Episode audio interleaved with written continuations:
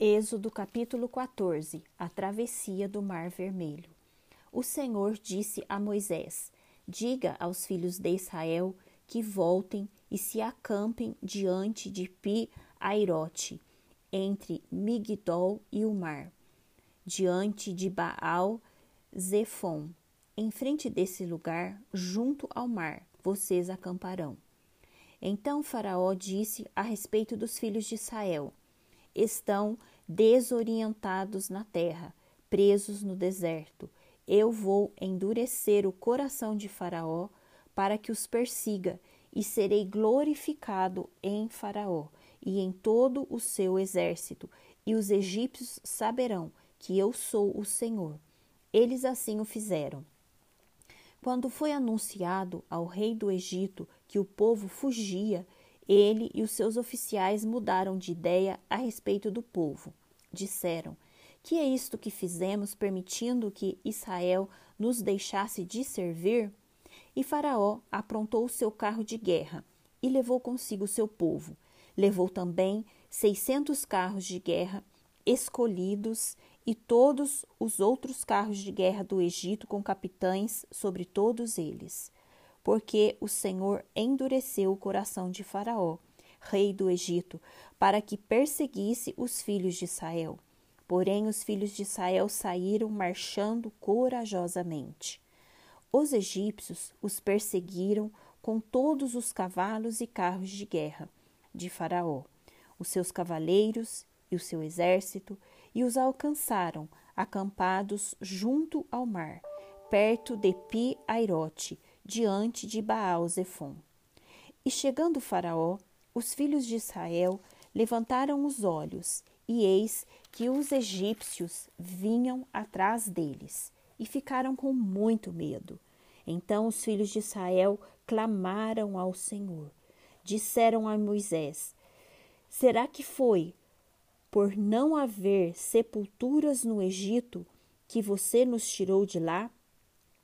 Para que morramos neste deserto? O que foi que você fez conosco, tirando-nos do Egito? Não foi isso que dissemos a você no Egito: deixe-nos em paz, para que sirvamos os egípcios? Pois teria sido melhor para nós servir os egípcios do que morrer no deserto. Moisés, porém, respondeu ao povo: Não tenham medo, fiquem firmes e vejam o livramento que o Senhor lhes fará no dia de hoje, porque vocês nunca mais verão esses egípcios que hoje vocês estão vendo. O Senhor lutará por vocês. Fiquem calmos. A passagem pelo meio do mar. O Senhor disse a Moisés: Por que você está clamando a mim? Diga aos filhos de Israel que marchem. E você levante o seu bordão e estenda a mão sobre o mar.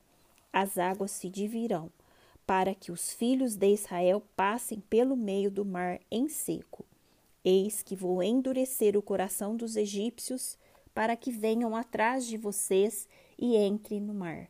Serei glorificado em Faraó e em todo o seu exército, nos seus carros de guerra e nos seus cavaleiros, e os egípcios saberão que eu sou o Senhor, quando for glorificado em Faraó, nos seus carros de guerra e nos seus cavaleiros. Então o anjo de Deus que ia adiante do exército de Israel se retirou e passou para trás deles. Também a coluna de nuvem se retirou de diante deles e se pôs atrás deles. E ia entre o exército dos egípcios e o exército de Israel. A nuvem era escuridão para os egípcios, mas iluminava a noite para o povo de Israel.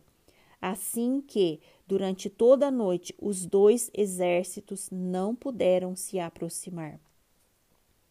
Então Moisés estendeu a mão sobre o mar, e o Senhor, por um forte vento leste que soprou toda aquela noite, fez com que o mar se retirasse, tornando-se terra seca, e as águas foram divididas.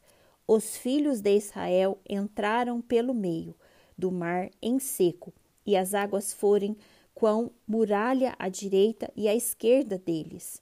Os egípcios que os perseguiam entraram atrás deles, todos os cavalos de Faraó, os seus carros de guerra e os seus cavaleiros, até o meio do mar.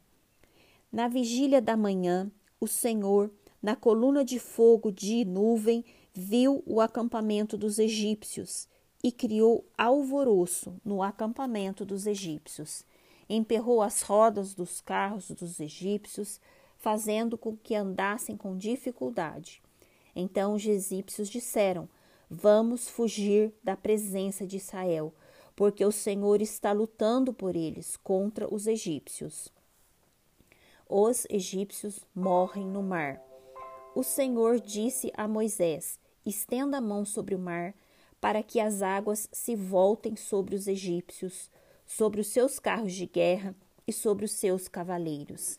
Então Moisés estendeu a mão sobre o mar, e o mar, ao romper da manhã, retomou a sua força. Os egípcios fugiram de encontro a ele, e o Senhor jogou os egípcios para dentro do mar. As águas voltaram e cobriram os carros de guerra e os cavaleiros de todo o exército de Faraó que os haviam seguido no mar.